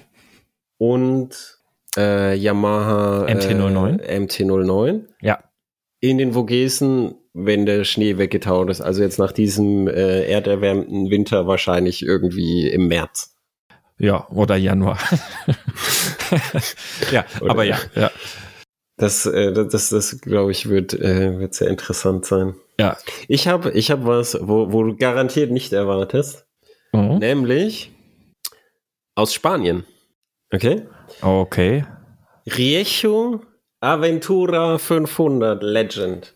Das ist eine 500er Einzylinder Reise-Enduro mit so 50 PS mhm. und 21 Zoll vorne, hinten 18 Zoll. Äh, Zoll soll unbetankt 190 Kilo wiegen und hat aber zwei Benzintanks. Sieht ein bisschen aus wie die Transalp, stelle ich gerade fest. Ja, ein bisschen. Ja. Oder, oder auch wie, wie eine alte Pegaso oder so. Und aber 39 Liter tankt sie, okay? Damit kannst du, kannst du mit so einem Motorrad, kannst du, kannst du so, so, hast du so Autonomie von um die 1000 Kilometer, wenn du so dahin tuckerst. Mhm. Das ist schon, äh, das finde ich, ist schon sehr Enduro-mäßig. Das finde ich cool. Mit der könnte man eine Hypermaling-Challenge machen. Gegen einen aktuellen Diesel oder irgendein Elektroauto. Ja, oder man könnte einfach schön irgendwie weit ins Nirgendwo fahren und nicht bangen müssen, was einem jemand für einen Sprit andrehen Ja, das stimmt. Ja. Das, ja, das ist, ist ja, das ist ja das Hauptsächliche. Das Hypermiling ist, ist ja nur so mäßig interessant. Aber es ist erstaunlich, wie die das mit den, ja, okay, die hat vorne und hinten einen Tank, ne? Also, genau. der hintere Tank im Grunde genommen so, wie man es bei der, was war das, bei BMW, die F700 GS zum Beispiel. Die hatte doch auch den Tank genau. hinten, ne? Genau, ja. sehr ähnlich wie bei BMW und zwar nämlich auch mit dem seitlichen Tankdeckel. Das ist ein bisschen blöd mit Gepäck, mhm. weil wer Hecktanks kennt, der muss halt irgendwie dann immer das Gepäck runter. Aber, Aber, sie hat so ein bisschen eine Gepäckbrücke, die da hinten dran ansetzt. Also man kann das Gepäck schon weit genug nach hinten packen, wenn ich mir die Bilder so angucke. Du bist einfach kein Enduro-Weltumrunder. Schau dir mal die Motorräder an, was sie alles draufpacken. Ja. Also es, ist, es ist, es ist, es ist, es hat seine Nachteile hin. Aber du, du kannst ja dann, wenn du, weißt, wenn du nicht den vollen Aktionsradius brauchst, kannst du dein Gepäck einfach drauflassen und immer vorne tanken. Und da ist ja immer so ein Tankausgleich, das ist ganz langsam nur, aber dann, dann läuft es auch ein bisschen nach hinten und dann ist genug drin und kannst, kannst wieder fahren und dann erst, wenn du wirklich voll tanken musst, dann auch hinten benutzen. Mhm. Das ist ja, ich, ich weiß, bist du mal die alte KTM Adventure da gefahren? Nee. Ja, die hatte auch zwei Tankdeckel. Aus ah, okay. Beide vorne. Die hatte so einen Satteltank und unten einen Ausgleich und der Durchmesser vor dem Ausgleich, der waren so Innendurchmesser fünf Millimeter oder so. Und das hat halt gedauert und damit du halt da nicht ewig warten musstest, hast du halt äh, dann in beide Tankdeckel was reingetankt. Mhm. Aber jetzt muss ich mal ganz blöd fragen, diese Riejo. Ja. Oder so. Ähm, ist das eine dieser vielen alten Motorradmarken, die von den Chinesen gekauft wurden und jetzt ähm, als China-Fernost-Motorräder einen, einen zweiten Frühling feiern? Und ich meine das jetzt gar nicht so abwerten, wie es klingt. Also nee, das, was zum nee, also Brixton und so machen, finde ich cool. Nee, meines, meines Wissens ist Riecho immer noch in, in Spanien. Die okay. machen so, die machen so kleine 50er und kleine Enduros und 125er und so. Also, also hauptsächlich kleine Motorräder und das ist jetzt für Riecho-Verhältnisse ist das ein, ein, ein großes Motorrad. Mhm. Und wie, ich habe ich hab so so ein bisschen die Angst, dass es wie, wie viele Reiseenduros, wo ich sage, das ist mal wirklich ein Motorrad, mit dem man wirklich reisen könnte, nämlich wenig Motorleistung, vergleichsweise wenig Gewicht und dafür so Features wie, wie einen großen Tank und, und ein großes Vorderrad und so. Ich habe halt die Angst, dass es halt, weil alle ja eine BMW und, und eine KTM mit Brutalleistung wollen, dass es da halt wieder untergeht und die wenigen Freaks, die das wollen, dann halt da nicht ausreichen. Das ist eher so, was ich denke. Aber vielleicht findet sie in Spanien Freunde. Ja. Aber wenn du, wenn du sagst, äh, Reise-Enduro mit wenig Gewicht und äh, überschaubare Leistung und sowas alles, dann ist doch die KTM 890 SMT genau das Richtige. Ich habe mich gerade mit einem Kollegen unterhalten, der die KTM 390 Adventure kaufen will, oh, weil mhm. er mit seinen Kollegen da mitfahren will und die ist günstig und die hat Traktionskontrolle, die ist super ausgestattet und kostet unter 7000 Euro. Und ich dachte, die nennst du jetzt. Ach, nee. 90 Adventure ist doch ein riesen. Nee, Viech. nicht, nicht Adventure, SMT.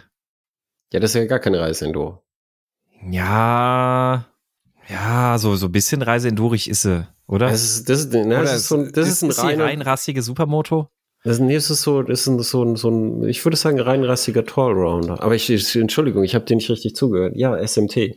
Ja. Ich bin, ja. ich bin die, ich bin die erste KTM SMT gefahren und ähm, fand vorher hieß er einfach Supermoto, die fand ich besser. Okay. Also ich, weil, nee, weil, weil die haben einfach halt einen breiteren Sitz und ich fand den schmalen Sitz gut. Es ist aber halt, das kommt natürlich auf deine Arschbreite an. Mhm.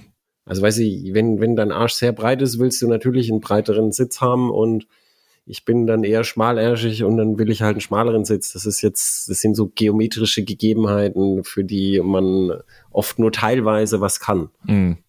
Und die SMT fand ich dann, man sitzt dann halt auch weiter hinten, weißt du, auf der, auf einer Supermoto-Bank kannst du schön nach vorne rutschen und mhm, so und ja. kannst du auch nach hinten, nach vorne und so. Ähm, und bei KTM war es so, die SMT hat es dann gegeben und die hat dann auch ihre Freunde gefunden, die war auch ganz cool, aber es gab dann bald nur noch die SMR. Ach so. das war die, mhm. die, hatte viel, die hatte einen winzigen Tank und war so für Hooligan Wochenendausflug. Mhm. Von mhm. daher, ich weiß nicht, ob also ich, die diesmal erfolgreicher wird. Wer weiß. Also viel können wir noch, über die noch nicht sagen. Sie soll nämlich morgen vorgestellt werden, also einen Tag jetzt, nachdem wir hier aufnehmen. Aber jetzt haben wir sie wenigstens mal erwähnt. So, ich ne? glaube, das, das Modell, was, was ich verkaufen wird, ist die 890 Adventure R. Die dachte ich nämlich, dass du die jetzt nennst. Ah. Und das ist halt das, was dann auch gegen die, äh, gegen die BMW-Reihen Zweizylinder dann auch entsprechend an in Stellung gebracht wird von KTM. Ja, ja, vor allem so als dann ernsthaft sportliche Alter Alternative dann auch dazu, ja. Ähm, ja, wie sieht's aus? Ich hätte noch zwei, zwei Highlights. Ja, dann nennen diese zwei Highlights, weil ich, ich würde sagen, das, das waren jetzt die interessanten Sachen. Okay. Ähm, einerseits, weil ich es technisch interessant finde und weil ich den Motor liebe. Die Tracer 9 wird die ich nächstes wusste Jahr. es. Mh, ich kann nicht anders. Die, die Yamaha Tracer 9 kommt nächstes Jahr als eine Yamaha Tracer 9 GT Plus, also neu ist dieses Plus. Und wird damit nämlich so ein Stück weit zu so einem Luxustourer. Also Genau, ähm, mit der ACC, ne? Genau, mit adaptivem Tempomat und auch einem semi-aktiven Fahrwerk, äh, was, was ich auch ganz interessant finde. Ähm, mit sechs Achsen IMU, also Kurven ABS etc. Ähm, auf die Bremseingriffe reagierende anpa oder angepasste Dämpfung. Ad Abstandstempomat, hast du gerade schon gesagt, und noch zusätzlich auch ein radargestütztes Kombibremssystem. Also sprich erstmal grundsätzlich Kombibremssystem. Das heißt, dass es tatsächlich dann auch, ähm, wenn man vorne bremst, wird automatisch hinten mitgebremst. Auch natürlich immer ein bisschen abhängig von den IMU-Daten. Das ist aber Ähm, bei allen Motoren mit ACC so. Ah, okay, das, das wusste Und ich zwar, ja, und zwar deshalb, also gut, weil, ergibt Sinn, ja, logisch. weil also, wenn du, wenn, du, der wenn du, ACC wenn, eingreift. wenn, wenn du nur das Gas zumachst, ist die Bremswirkung halt nicht groß genug. Und Ja, ja. da sind sie halt gleich den Weg gegangen, dass sie, dass sie bei Bosch gleich das Gesamtpaket kaufen, dass du auch dann bremsen kannst, um die Verzögerung äh, zu erreichen, weil wahrscheinlich hatten die da sonst Sicherheitsbedenken. Weißt du, du hast ACC, vor dir bremst jemand ja, und dann und dann dann bist du, weil du denkst, ah ja, ich habe ACC, dann, dann drückst du was in deinem Cockpit rum oder guckst was auf deinem Navi und dann rauschst du da rein, weil du nur auf Motorbremse unterwegs bist. Die sind, also die ich kenne, sind glaube ich alle Kombibremse und ACC. mm, ja, also er, ergibt Sinn. Also, ist, ist natürlich aus der Sicht einfach plausibel. Und dann hast du Ähm, nämlich auch MSC, weil, weil du dann, also bremst vorne und weil du Ja. das Kombi-Bremssystem hast, hast du automatische Bremskraftverteilung, wo hinten dann in Schräglage mehr Bremskraft nach hinten dosiert Mhm. und dann hast du vorne weniger Aufstellmoment. Mhm, genau, ja. Und ähm, ja, ansonsten technisch aber dann auch noch interessant, dass sie dann, also ähm, sie hat so eine Art Bremsassistent, also das heißt, äh, dass sie auch anfängt zu bremsen, wenn über ein Radar erkannt wird, dass dass es irgendwo knapp wird. Und 7 Zoll Farbdisplay mit äh, auch Smartphone-Konnektivität und allem drum und dran, inklusive WLAN-Verbindung. Das heißt, Details habe ich nicht gefunden, aber man kann fast vermuten, vielleicht wird es das Bosch-System sein ähm, das dann auch tatsächlich Kartenansicht etc. über WLAN auf das Display streamt. Ach so, ja. Kann sein, Ähm, ne? also Details, wie gesagt, dazu habe ich noch nicht, aber technische Ausstattung finde ich jetzt schon relativ krass, vor allem wenn man ja bedenkt, das sind so Sachen, die kennen wir bisher so aus R250 GS, R250 RT und sowas alles, also diese dicken, fetten Schweine. Ich habe jetzt keine Info zum Gewicht bei der Tracer 9 GT, aber die Tracer 9 an sich ist halt schon immer noch ein extrem wendiges und super, super flinkes Motorrad mit diesem unfassbar schönen Dreizylindermotor. Und das Ganze Ja, dann mit so einer krassen technischen Ausstattung ist schon, Sie ist nicht so viel, sie ist nicht so viel leichter als eine GS. Sie sieht, also es ist, sie sieht vielleicht schlanker aus. ja, das, das stimmt. Aber, aber es ist trotzdem sehr, sehr quirliges Motorrad und ähm, ja, finde ich, finde ich interessant, dass sie die dann mit diesem Plus wirklich als so ein Luxustourer positionieren. Bin ich gespannt. Ich, Das, ich äh, fand's, ich fand's, ich fand's, ich fand's tatsächlich auch interessant, aber ich wusste, dass, dass du sie interessanter findest als ich und wollte sie dir überlassen. Ja, das ist, das ist nett. Und äh, last but not least ein kleines Highlight, nicht weil ich diese Art Motorräder toll finde. Also wir haben, wir haben uns ja letzt, jetzt dieses Jahr haben wir uns ja bewusst mal so Cruiser und Chopper und sowas alles mal angeguckt und auch ich kann jetzt sagen, brauche ich nicht. Ähm, nicht mein, not, not my cup of tea. Aber ich habe ja schon mal in einer Podcast-Folge von der Roy Enfield Meteor äh, 350 geschwärmt äh, weil ich dieses Motorrad einfach irgendwie sehr, sehr gut gemacht fand und es Spaß gemacht hat, das zu fahren, trotzdem der Motor unfassbar träge ist und trotzdem mir die Sitzposition nicht getaugt hat, was das Motorrad ein bisschen zu klein für mich ist. Jetzt kommt die Super Meteor mit diesem wunderschönen ähm, Zweizylindermotor aus der Continental GT und sowas. Ne? Und den, den Motor haben wir auch nach England bewegt und sehr genossen. Und okay. äh, ja, das, das kommt dann als äh, Super Meteor 650. Äh, fettes Schwein, 241 Kilo, 47 PS mit dem Motor, also alles keine besonderen Daten. Aber ich fand die Meteor 350 vom Fahren her super angenehm. Und ich fand den Motor, wie wir ihn gefahren sind, in der Continental äh, 650 extrem geil. Deswegen finde ich die trotzdem auch erwähnenswert interessant. Ich dachte, du sagst jetzt Brixton, aber äh, ja, ich verstehe, was du meinst. Mhm. Ich glaube auch, dass die, also in, in, in diese, das, das Schöne bei, bei Royal Enfield fand ich halt, also weiß ich, so, so die, dieses, dieses auf Retro gemacht ist eins, aber für Royal Enfield ist, das ist einfach so. Die bauen das halt altertümlich, ähm, aber das ist halt neu auf einem anderen Technologielevel gebaut mhm. wird und dann auch mit anderen Materialien und anderen Herstellungsmethoden. Also die, die haben echte Handlinierung und so für einen Preis, wo du anderswo, das, das kriegst du keine Handlinierung. Also ja. kommt immer was, was bei Triumph Handlinierung kostet. Mhm. Und das ist schon cool. Ich finde ja. die auch cool.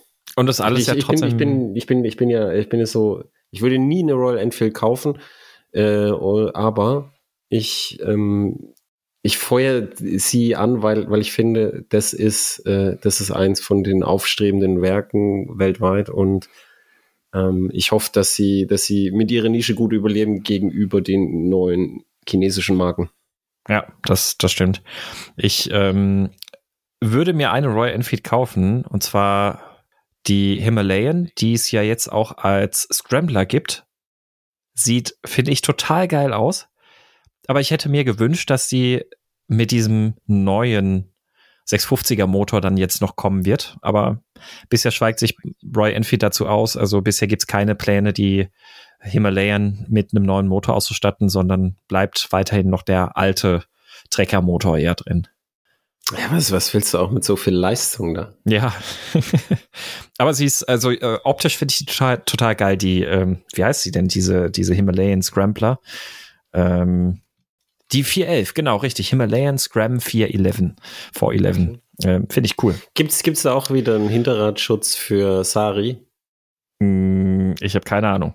es gibt für die, für die Himalayan gab es als Zubehör äh, in Indien so riesige Gitter hinten Aha. für Hinterrad und Kette ähm, für wenn entweder du oder Beifahrer mit Sari fährt. Okay, dass sie nicht da reingeraten.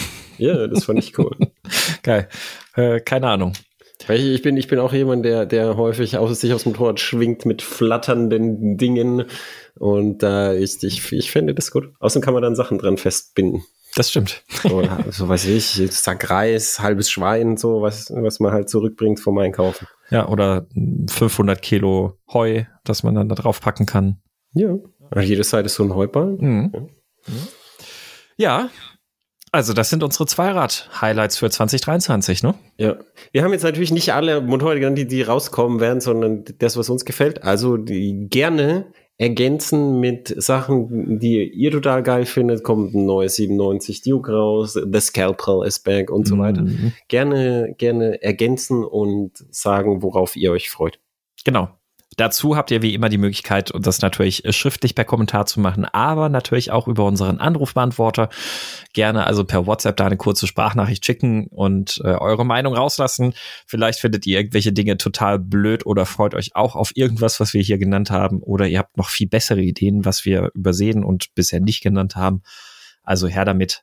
Und natürlich, ihr habt es ja auch im Intro wieder gehört, ähm, ihr dürft auch gerne einen Kommentar äh, zum Podcast, Lob, Kritik, Feedback, sonst was in den Kommentaren bei iTunes oder wo auch immer hinterlassen und das greifen wir dann natürlich auch immer gerne auf. Genau so.